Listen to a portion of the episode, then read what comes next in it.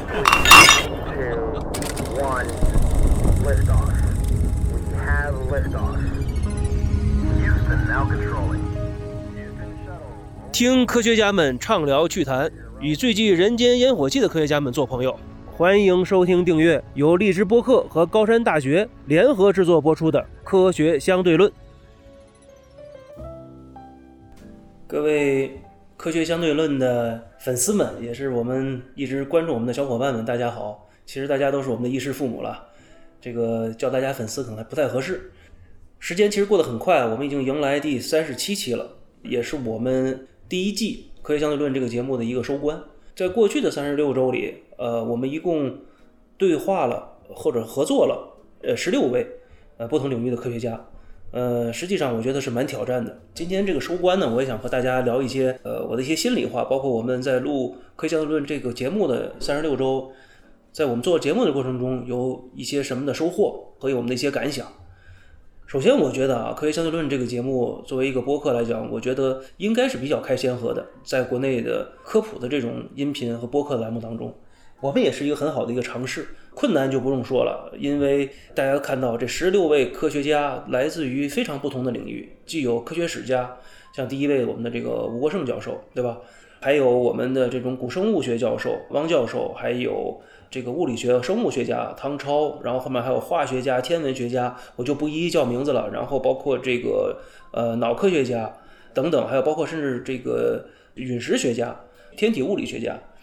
这些所有的这些人，因为他来自于不同的一个领域，所以说我们在跟大家再去进行接触的时候，在进行沟通的时候，真的是需要做很多的前期的一些准备工作。科学相对论这款节目的诞生啊，实际上也是一个巧合，绝对不是什么蓄谋已久，我们准备了很充分的一件事儿。这更加呢是来自一顿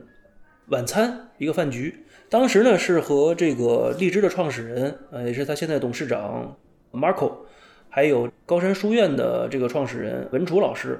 呃，我们三个人在一起吃饭，然后呢聊到可以做一款跟科学相关的一个播客的一个节目。在我看来，首先要感谢荔枝这位平台，还有我们高山书院，因为没有他们当时的一个想法和动议，我们今天肯定不会有这款节目。高山书院呢，是我们一个讲科学的一个组织，我们有将近二百位同学，我们这些同学都是对科学非常爱好、有自己的这个兴趣的小伙伴们，大家都凑在一起，每次呢都和一些科学家们，我们来根据不同的主题，呃，来上一些课。荔枝呢，也是我们一个比较专业化的一个在国内的一个很好的一个播客平台。我觉得这次我们的合作确实是还是蛮成功的啊，也是到现在来讲也是蛮愉快的。另外呢，我觉得咱们既然是一款节目，就不能从科学论科学，还是要从柴米油盐，从非常落地的方式，大家喜闻乐见的方式和科学家去合作、对谈、对话，呃，能够把一些非常高深的平常我们科学家在象牙塔里去研究的东西。呃，能够以更简单的方式来分享给我们的小伙伴们，这个其实对于我来讲算是挑战吗？我觉得肯定是个挑战，但是也好在于，毕竟我的这个个人的背景和经历，包括我也是从事航天行业的，所以呢也有一些积累，我觉得呃还是有一些帮助的。呃，要不然我觉得可能在这个专业上来讲，我们也不可能坚持到今天。与此同时呢，我觉得也不仅仅是感谢我们这十六位科学家，同时我要感谢。呃，我们这个制作组的小伙伴们，其实大家在这个过程中，不仅是在北京，我们去了南京、杭州、呃上海等各地，呃，然后也是遍访了大家所有的这些科研机构，都付出了很多努力。尤其在疫情期间，我们有一次这个刚从南京出来，让南京疫情就爆发了，搞得我们每个人都有信号，这个战战兢兢不能出差，过了好一阵儿。整个这个录制的过程中呢，我觉得最难的一期啊，实际上是浙江大学数学系的这个教授，也是咱们中国著名的数学家蔡天新。因为数学特别不好聊，它太抽象，而且我做每一期节目呢，其实我还刻意的不做特别多的专业性的一个准备，就以我自己的一个对这个行业的一个积累，之前的一个知识储备来进行访谈。这样的话呢，能够更加原汁原味的给大家能够还原一下。这个咱们喜闻乐见的这种方式，而不是说我如果要准备的特别充分，提前要看一些论文或者是看一些理论的话，可能容易把这个事情做得太深奥了。但是那一次和蔡建金的这个合作，蔡教授的合作，我觉得也体会到了我自己数学的这个基础知识的一些薄弱，也确实在很多点上不容易去展开。这个是当时给我的一个比较大的一个印象。当时我记得那天，后来我们两个人都坐在那里闭目养神了，在杭州的一天下午。最有趣的两次呢，其实当然了，肯定是像和吴国胜教授和施展教授，因为他们两个人本身。是带引号的科学家，因为吴国胜教授本身是清华大学科学史系的系主任，呃，施展呢是这个研究这个世界整个外交的，我们叫做一个世界大事的世界议题的，但是他对于整个科学的在这个世界中的发展的一个地位和这个整个过程也是非常清楚的，而且包括科学在当今对于整个世界各国的地缘冲突也有一个自己抽丝剥茧的一些想法，因为他们两个人都属于文科背景，所以聊起来呢。特别的能够展开想象，而且大家都能够在一个非常，比如说边喝酒，或者是在一个很轻松的一个气氛下，把它真正是变成了一个一个思想的一个盛宴。嗯，还有我们的徐伟彪教授，就是我们紫金山天文台呃天体化学家，也是咱们中国著名的陨石教授。因为到他那里不仅是聊陨石了，我们还参观了很多呃他的陨石标本，包括我也亲手触碰了来自火星的陨石。人还没去火星，但我们已经和火星已经有了完全近距离的接触，在身上、在手里捧了好长时间。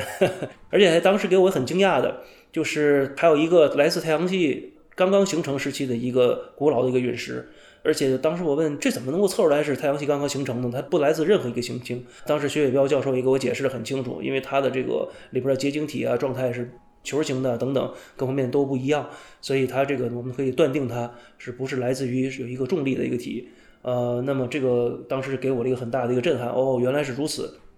我们的十六位教授里啊，还有两位古生物学家，一位是朱茂炎，这个南京地质古生物所的研究员，呃，也是南京大学和中科院的中科院大学的教授。另外一位呢是王小林教授，王小林教授呢也是他们两人都是我的非常好的朋友了。但是他们互相之间，有的时候我们经常开玩笑。汪小林说：“这个朱茂炎研究的特别没意思，都是以前虫子的事儿。”朱茂炎教授呢说：“这个汪教授只会研究翼龙，别的啥都不知道。”反正这个也是科学家之间互相 diss 的一个有趣的一个点。但是他们两人研究的方向我都很感兴趣，呃，恐龙嘛，对吧？小伙伴们都喜欢。朱茂炎教授研究的这些呢，其实给我们了一个非常不一样的一个古代世界。除了恐龙之外，在恐龙之前，其实，在大洋当中，在海里边，呃，我们有很多奇形怪状的，现在我们可能都觉得匪夷所思一些形态的这个古生兽，这个远古的生物。你和他们聊完之后，真的是能感到这个沧海桑田。地球四十五亿年，有四十亿年的这个生命历史，经历过五次生物大灭绝，我们能够有今天的这个人类，实际上我们并不是地球的主人，地球的主人其实只有地球自己本身。我们对于这个环境的破坏，实际上遭殃的是我们自己，而并不是这个地球。后来我们还去了青岛，和这个中国科学院海洋所的张欣呃教授，我们聊到了这个深海，从我们的星空，真的是星辰大海，了解到我们的这个深浅的潜水器，还有我们大海当中我们这些冷泉、这些热液，包括海山不同的这个生态体系和地质构造。这也是非常有趣的，而且顺着张欣的一些当时我们在聊天的一些方向，我后来也做了很多的研究，还专门去订阅了这个汪品先教授、汪品轩院士的一些文章公众号，然后也去研究了一些我们国家的像蛟龙号，还有这个奋斗者号这些水下潜水器它的一些研发和这些科学进展，我就不一一举例了。实际上，我们这十六位教授和我们的科学家、院士都是给我们。呃，有非常多的一些惊喜，呃，我其实挺享受这个过程的，因为每次都能开启一个新的一个求知的一个领域，带来很多新的一些知识，然后呢，我们就会有很多的，对于我来讲，很多的一个思考和一个触发。我觉得我能走到今天，实际上在这三十六周里，对于我来讲，实际上是一个非常好的一个科学素质这个提升。我们说科学是什么？实际上就是在这些问不同问题的过程中，我们了解了科学，熟悉了科学，而且把科学可以作为一个工具。甚至一个武器，思想的武器，来去当做一种生活方式来指导我们的未来的生活和学习。这个是我觉得科学相对论带给我最大的一个成果和好处。这是第一季，我们其实做的还很多不足，包括我们在前期的一些准备，在整个一个过程中的专业性上，我觉得还都不够。有的时候我们场地不好，可能会造成这个整个录制的这个音效不好，在后期上也不好处理。我们其实自己制作团队，我们自己也在商量，也在探讨，准备在第二季的时候进行一个提升。我相信我们的第二季肯定会在质量上，在整个形式和内容上都会有一个更好的一个突破。这也是我们现在这个项目组小伙伴们共同去呃思考和筹划的一个过程。呃，我也希望呢，我们的衣食父母们，我们的这个粉丝和小伙伴们能够一如既往的支持咱们，支持《科学相对论》这款节目。刚才我们团队小伙伴给我看了一组数据，说咱们所有的这个粉丝小伙伴们每次听的这个时间的留存时长度非常长，有二十五分钟。基本上把一期都听完了，我觉得这个是在其他播客里的这个后台数据都是不存在的。我们刨出一些，比如说大家听了半截有事儿去做别的事情了，那基本上等于我们大家所有的人百分之九十以上都是一次都听完的，只要打开了就把它听完了。这个是我非常欣慰的一件事情，也说明我们在做这些节目的时候，在聊的过程中没有太枯燥。我觉得这是我们的一个优势吧，也是我们的一个成绩和一个很好的一个成果。整个一个节目的一个形态呢，我觉得是不拘一格的。我们在不同的场合、不同的地方、不同的环境都尝试。我们甚至在卡罗 K 包房里做过两三期。我刚到包房的时候，发现我们的这个采访嘉宾、我们的对话嘉宾、科学家还正在唱歌呢，这个也是一个 非常有意思的事情。然后我们后来大家一起又唱了一首。大家也都知道我们的经费有多么的有限，所以这个真的是一个小成本制作节目，哪里都行。我们再聊一聊科学家本身。其实科学家这些人，可能大家觉得离我们有点远，因为他们是一个特殊职业者，都比较高大上，然后这个都很有学识，大家都很尊敬他们。我也是这么看的。但是我和大家有不同的一个看法是，这些科学家实际上都是平常人。我们也在一起，天天的聊一些家长里短的一些事情。没事儿，大家约个局啊，去喝顿酒。包括这些科学家经常说到北京来的时候，大家一定要聚一聚，大家。去哪里去喝一杯？我觉得其实背后每一个人都是普通人，只不过是从事的一个职业不一样。他们也有自己的七情六欲，是特别的灿烂和温暖的一帮人。同时，他们都很天真。就是做科学的人，我觉得特别容易打交道。说如果说谁和科学家不好打交道的话，那我觉得这个可能只是我们自己的一个原因。他们即使有一些可能性格上比较奇特奇怪，那完全是因为他们很天真、很可爱的一批人，很少有私心。嗯，我们在他身上看不到太多的一种利益的一些计量和计算，这个是我觉得是非常好的一件事儿，也是我觉得非常轻松的一件事儿。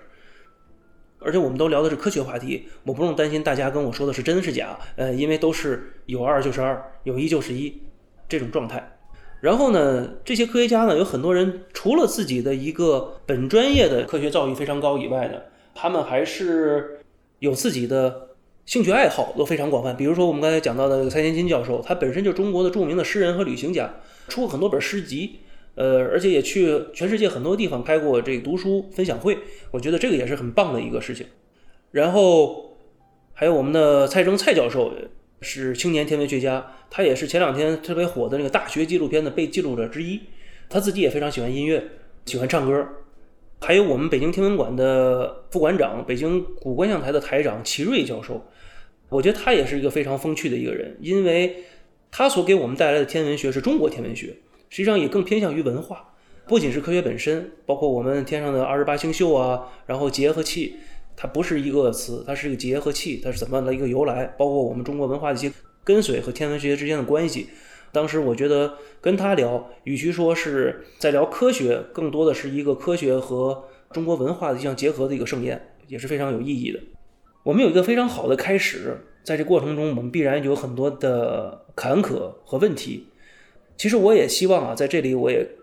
做一个开放式的一个问卷儿，然后也希望我们的呃粉丝和小伙伴们给我们提一些意见，我们以后这条路该怎么走。然后我们的团队呢也会根据一些好的一些建议，不仅是切实的去升级我们的节目，咱们大家一起的节目，同时呢也会准备一些礼物给大家作为一些回馈。呃，也是咱们科学相对论独有的一些小礼物，一定要以留言的方式给我们在平台上，要不然的话我们就不知道了，这怎么能够收到大家的一些信息吧，对吧？其实这款节目给我个人也带来了很多的变化，我真没想到当时，其实我一开始想啊，先做几期看，没想到一下子就坚持下来，算是今年三十七周，一年才五十二周，就大半年就过去了。对于我个人的一个最大感触和变化，就是我觉得这真的是科学逐渐的成为了我的一种生活方式。以前科学作为我的一个工具和一个思想的一个方式，但是逐渐的它也会引导我个人的一些工作上的一些方法论，确实是很有帮助的。作为一个人嘛，我觉得感性是让我们有温度，但是理性和科学是让我们有了一个骨骼，有了基础，这个是缺一不可的。然后呢，如果是在有其他的这些好的方向和科学家，我也希望我们的小伙伴们、我们的粉丝们能够给我们介绍。我们也希望和更有学识、更加专业的其他领域的科学家们一起合作做节目。今天本身呢，就是咱们一个收官的叨叨叨吧，一个闲话。我也没有什么准备，只是我的一些呃肺腑之言，呃，我一些真实的想法。在这里面，科学相对论也是和大家交了一个非常好的朋友，非常感谢大家一直以来的支持，我还需要你们的支持，持续的支持，给我们出主意，多给我们批评，给我们更多的资源，呃，我们一起把这个节目做得越来越好。我们以后还有第二季、第三季，我们还要升级。我们不仅仅是播客，未来我们期待着更多的一些形式，真的让科学这件事情从我一个人的生活方式变成我们所有人的生活方式。好，谢谢大家。